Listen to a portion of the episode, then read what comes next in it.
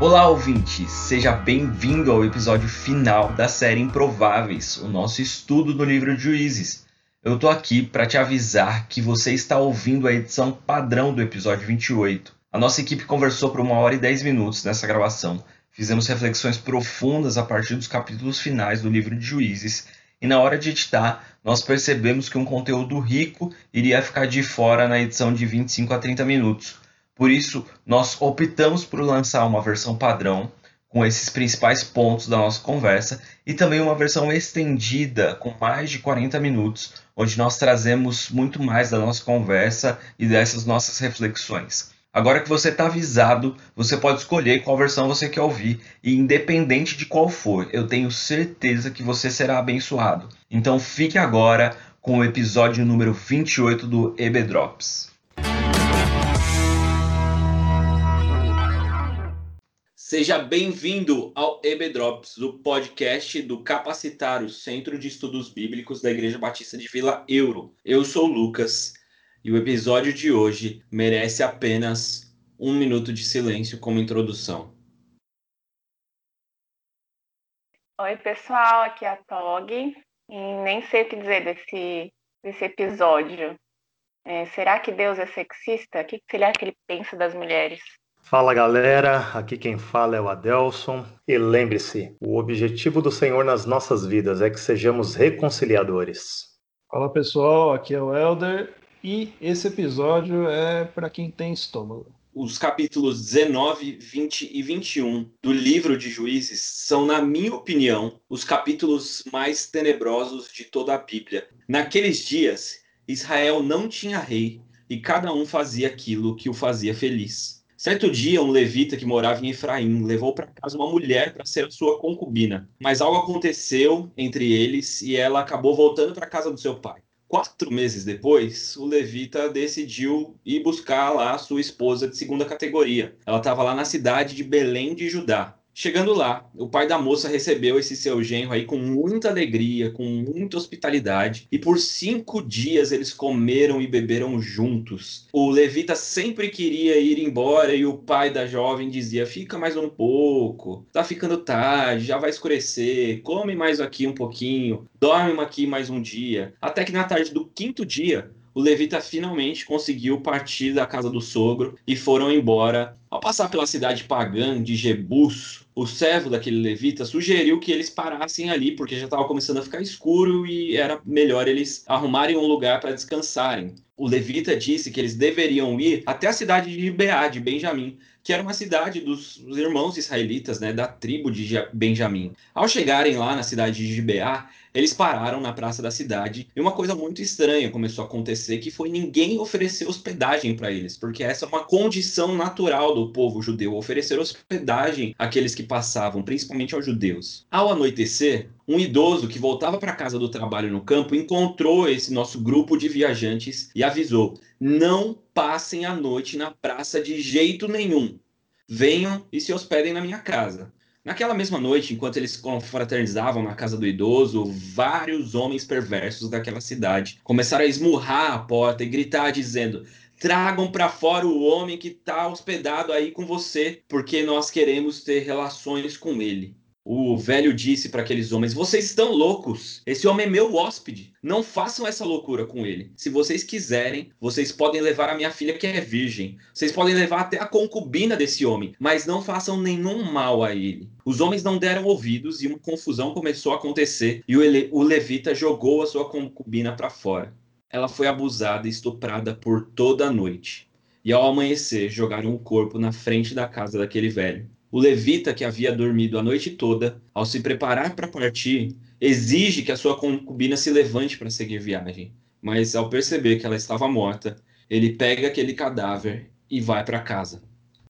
Chegando na sua cidade, ele esquarteja a mulher em doze pedaços e envia cada pedaço a uma das doze tribos de Israel. A nação fica indignada e se reúne como um só homem em Mispa. 400 mil guerreiros armados interrogaram o levita para que ele contasse o que, que, tinha acontecido. E ele disse: Os líderes da cidade de Gibeá tentaram me matar. Eles violentaram a minha concubina até morrer. Então vocês, que são líderes de Israel, devem decidir o que, que vai acontecer com esse povo depois de uma maldade tão grande. A nação inteira de Israel decide punir a tribo de Benjamim e definem que aqueles que não ajudarem na guerra deveriam morrer também. Eles jamais voltariam a entregar suas filhas a homens de Benjamim. Os 400 mil guerreiros se prepararam, mas antes eles fizeram uma consulta à liderança da tribo de Benjamim, propondo que eles entregassem aqueles homens que fizeram essa maldade.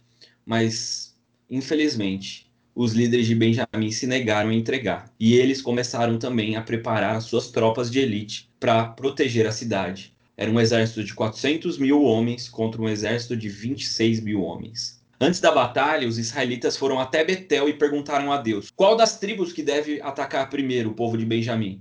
E o Senhor respondeu: Judá irá primeiro. Naquele primeiro dia de combate, naquela batalha, os benjamitas vencem o povo de Judá com muita facilidade. No dia seguinte, Israel ataca novamente e mais uma vez é derrotado. Então todos os israelitas sobem até Betel e choram na presença do Senhor. Eles jejuam até tarde, apresentam holocaustos e ofertas ao Senhor e perguntam a Deus se eles deveriam realmente continuar atacando. O Senhor diz que dará vitória a Israel.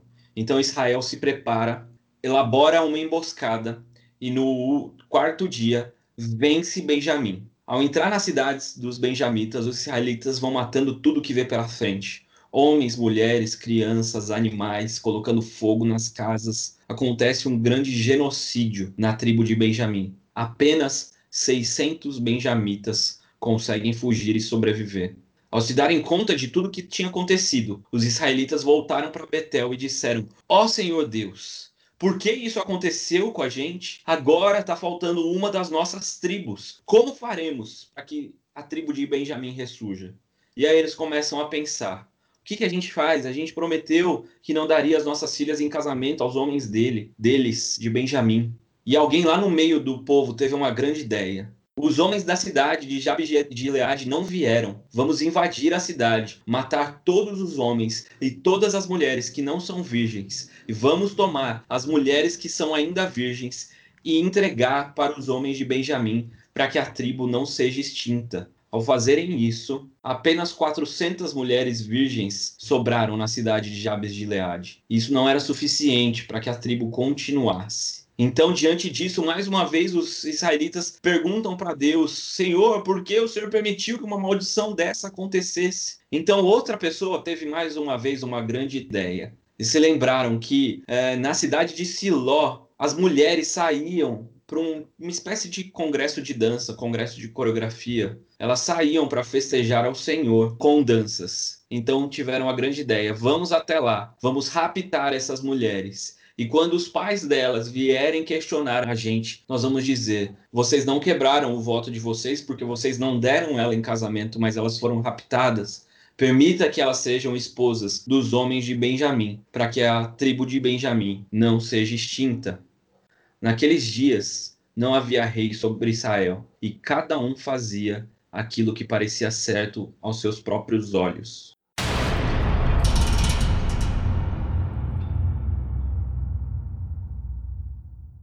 Essa história, como o próprio Tim Keller diz, é uma história que não é muito relatada nos púlpitos das igrejas, de uma forma geral, mas a gente aqui vai encarar ele de frente e vamos falar a respeito de como Deus pode nos ensinar através de uma história de terror tão pesada. E para isso, nós vamos dividir aqui a nossa conversa em cada um dos três capítulos. E eu queria pedir que a Tog já nos falasse das lições que a gente pode tirar do capítulo 19, que é o capítulo em que acontece toda a situação da morte da concubina e de todo aquele absurdo na cidade de, de Beá. Acho que esse é o texto mais, texto mais repugnante e difícil para uma mulher, né? Ah, começar pelo levita, que deveria, ele devia ser um exemplo. Alguém foi escolhido para servir no templo, para servir no, no tabernáculo, né, na época, devia ser exemplo para toda a comunidade, mas ele já começa querendo uma concubina, né? o sexo fácil, No texto original, fala que a mulher se, se irou e voltou para a casa do pai. Uma das traduções diz que ela age como uma prostituta, ou então que ela foi infiel, uma possibilidade que ela foi infiel a ele. Então ela está denotando o tipo de relacionamento que eles tinham. E lá na casa do pai dela, o pai dela estava muito mais preocupado em preservar a reputação, em não sofrer de repente as consequências por um adultério. Aí ele começa a adular o cara, né? Começa a adular o levita nenhum momento foi perguntado para aquela mulher o que ela queria, se ela queria voltar com ele, se ela queria continuar na casa do pai. Ela era tratada realmente como uma negociação. E aí, no caminho de volta, a gente vê essa, essa situação muito difícil.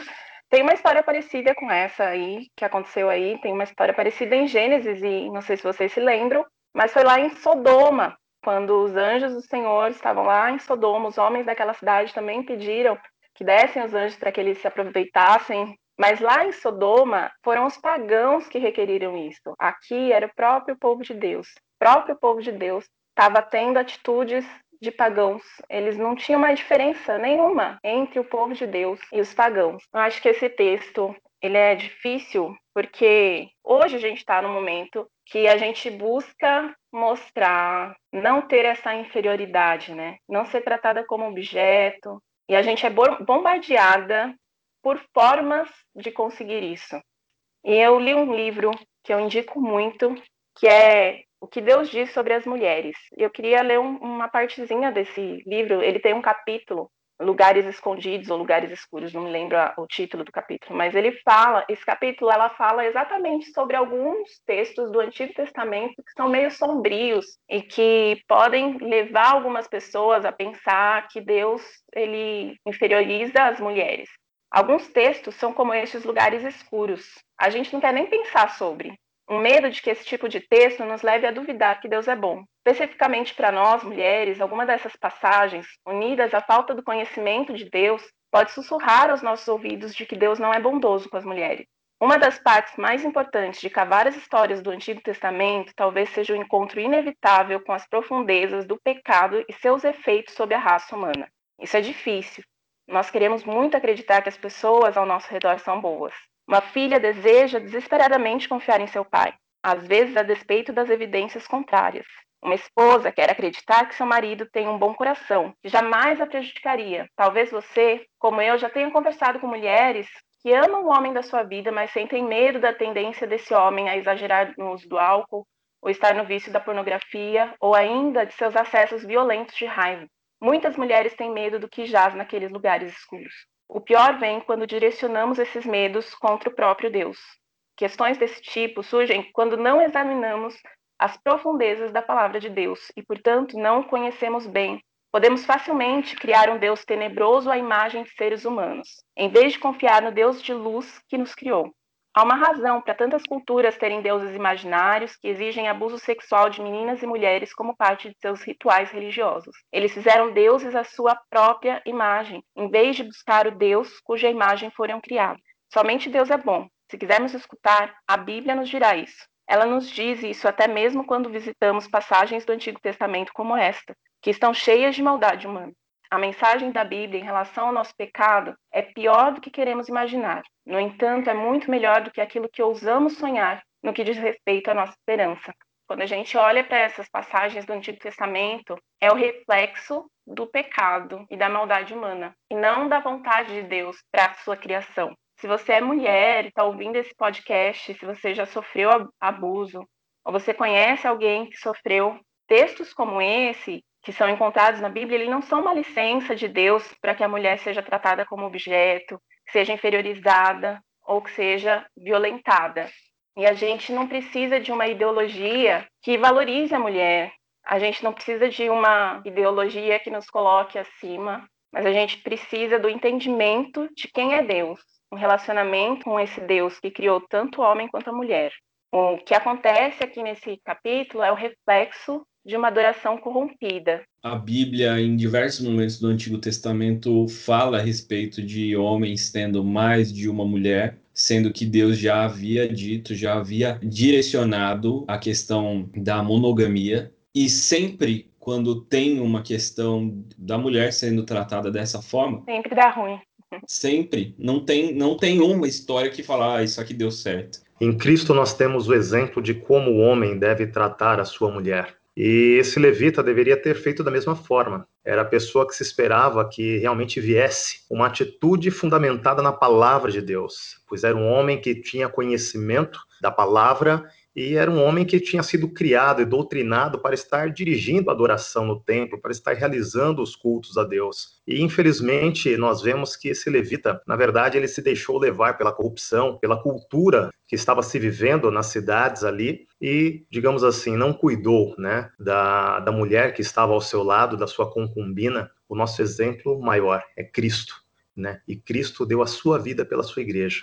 E ele fala que nós devemos fazer isso pela nossa esposa. E hoje, como igreja, também tem a questão da gente olhar para Timóteo e ver que o padrão do homem cristão é cuidar da sua esposa, como Cristo cuidou da igreja, e aquelas que, que não são sua esposa, que são mulheres solteiras, olhar para elas como irmãs, né? Exato, Tog, exatamente. E as mais velhas como sua mãe, né? Com muito respeito, com muito amor, com muito cuidado. Eu só acrescentaria que a importância, né, reforçar a importância do ensino, né? E não só ensino dentro da igreja, mas nós, como cristãos, de sermos portadores desse tipo de esclarecimento na sociedade mesmo, porque hoje a sociedade vê a Bíblia como um livro machista, como um livro sexista, porque grupos diversos pegam textos como esse e falam, oh, tá vendo? Tá na Bíblia aqui, a mulher estuprada, a mulher tratada como objeto, não sei o quê. E quanto que se você lê minimamente o texto, você percebe que na verdade está mostrando uma situação que é veementemente condenada por Deus, né?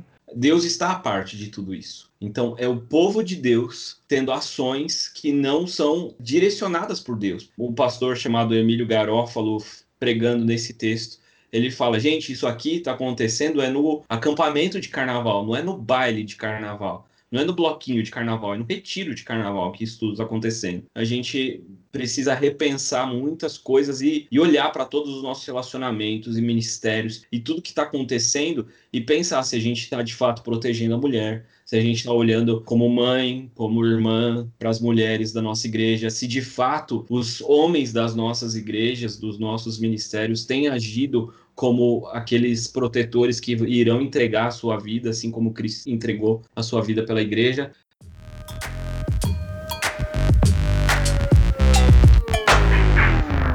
Só que a história não acaba por aí. E aí eu queria pedir para o Adelson falar para a gente o que, que a gente aprende com o capítulo 20 de Juízes. Primeiramente, nós precisamos tomar cuidado como povo de Deus. Da nossa boca não deve haver mentiras e nem meias verdades.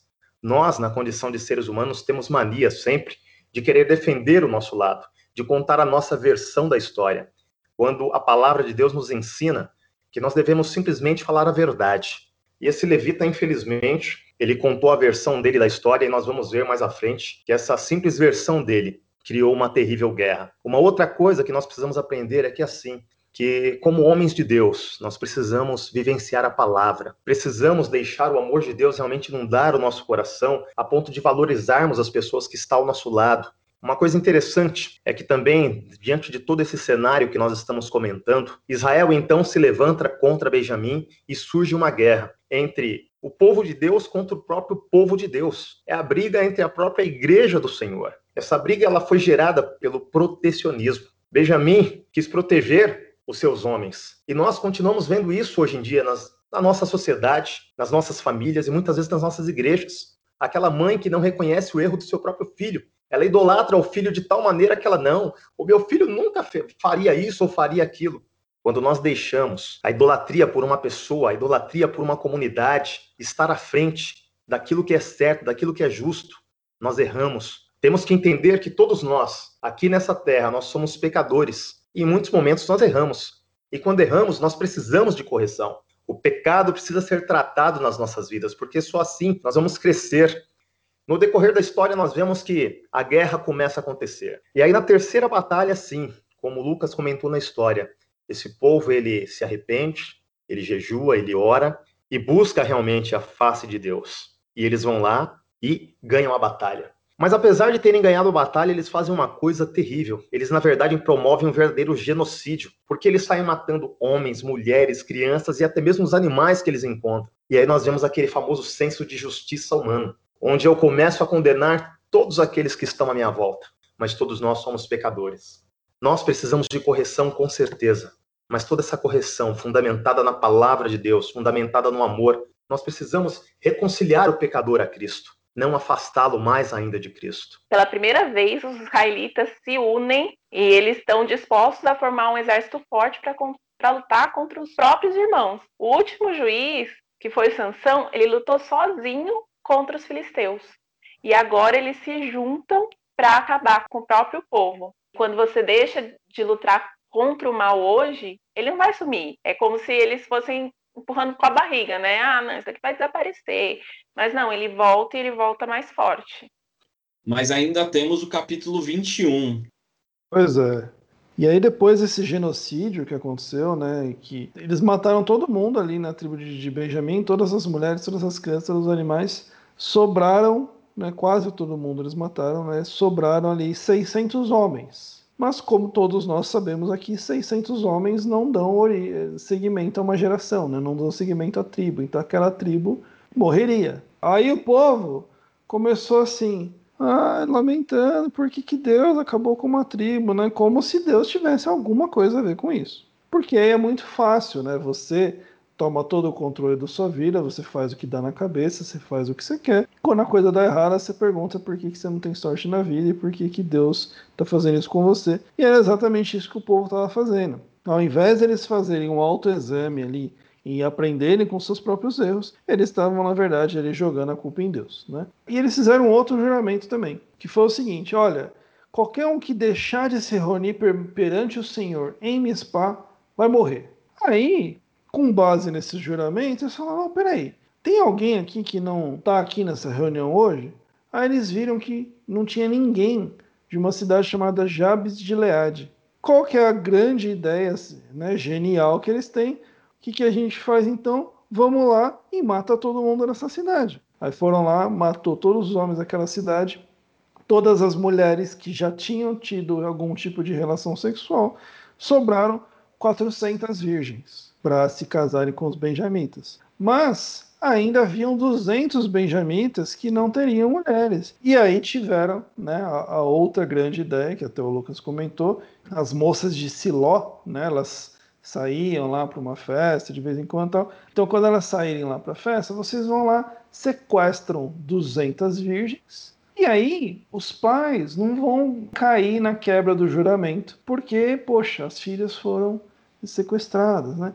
Então você percebe, gente, assim, ó, é, mata de um lado, aí vê que fez besteira, aí mata do outro para é, arrumar besteira, aí sequestra, aí assim, é, realmente como eu comentei no começo, é um capítulo, é um, um episódio hoje para você ter bastante estômago, mas para a gente também ver quão nós somos inclinados a fazer esse tipo de coisa, porque a gente é feito da mesma matéria, da mesma essência, da mesma raiz pecaminosa que aquele povo. E aí eu acho que vale até a nossa, a nossa meditação agora aqui dentro disso, porque a gente vê o, o que essa característica do povo ali de realmente tomar as decisões por si só, de acordo com suas próprias convicções, o quanto uh, ter se contaminado com os outros povos também influenciou isso, o quanto levou eles até essa, esse ponto, e o quanto, mais uma vez, a gente vê que uh, a necessidade que eles tinham ali, não só de um juiz que fosse pleno e não fosse passageiro, mas que de um rei mesmo, né? Mas não o rei que eles queriam, o rei que eles precisavam, que na verdade é, é Jesus, né?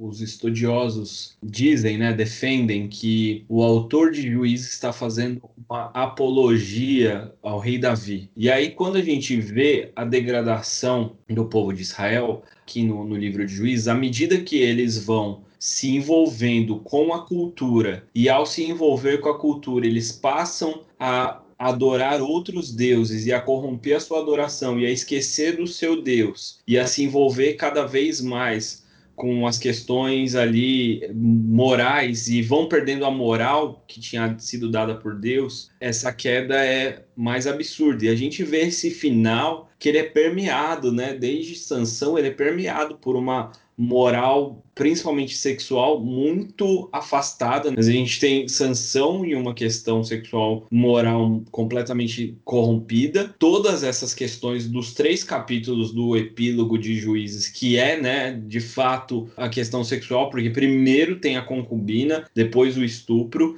depois, né, quantos outros estupros não aconteceram? Porque todas essas 600 mulheres que foram roubadas, que foram é, tiradas do seu, das suas famílias, que seus familiares foram mortos, também foram estupradas, né? Porque, vamos combinar, tá implícito. Então a gente tem toda essa queda. E aí é uma defesa ao, ao rei Davi, que também teve uma questão sexual. Tudo isso tá apontando de que a gente precisa de um rei divino, a gente precisa ter uma solução que é uma solução que vem de fora, é um rei que vem de fora. Quando a gente tem que lidar com questões de flor de lis, e aqui sendo bem explícito, a gente tem que lidar, porque quando as pessoas olham de fora, eles falam os evangélicos e nós estamos nesse meio. Como que a gente lida com todas essas situações? A gente lida apontando para Cristo e falando, ó, a gente é pecador, safado, sujo, sem vergonha mesmo, nesses necessitamos da graça e Cristo nos amou primeiro e nós somos alvos dessa graça. É, só falando dessa questão de graça, Lucas, é importante nós nos lembrarmos que assim, nós não temos condição de contribuir para a nossa própria salvação. Ou seja, nós dependemos totalmente dessa graça de Deus, porque Cristo é quem faz tudo sozinho, é Ele que opera a salvação nas nossas vidas a gente não tem como encontrar a solução dos nossos problemas em nós mesmos. Não tem uma solução humana. Não vai ter um, um político, não vai ter é, uma lei, não, não vai ter uma ideologia. Nada vai poder tirar a gente do buraco que a gente está. É só Cristo. É o verdadeiro juiz, o verdadeiro rei. E quando ele voltar, ele fará nova todas as coisas. E aí não vai haver mais morte, esquartejamento, abuso, não haverá mais choro nem lágrima, porque a última lágrima ele vai enxugar do nosso rosto e viveremos para sempre na justa presença do justo Rei e Juiz. Valeu, gente. Valeu, ouvintes, por caminharem com a gente nesses 10 episódios e queria convidar você a continuar. Semana que vem nós começamos, engatamos aí uma nova série e nessa série nós vamos refletir a respeito da disciplina da oração. E ó, a gente já está se preparando ali no grupo que vai trabalhar essa questão da oração há alguns meses. E eu te garanto que você vai ver a oração de outra forma se você acompanhar os nossos podcasts. O conteúdo está muito aprofundado. E entra lá no nosso Instagram, é, capacitar.ibve ou capacitar.ebdrops. Nós vamos sortear lá um livro, que é o livro que a gente está usando como base para essa série, que é o livro Oração também do Timothy Keller. Entra lá no Instagram, você vai ver as nossas regras lá, faz tudo certinho, quanto mais comentário melhor e você vai ter a chance de ganhar o livro. Valeu, gente. Até mais. Fiquem com Deus e tchau, tchau. Tchau, pessoal. Até a próxima. Fiquem com Deus e até mais e tchau, tchau. Falou, pessoal. Até a próxima. Um grande abraço.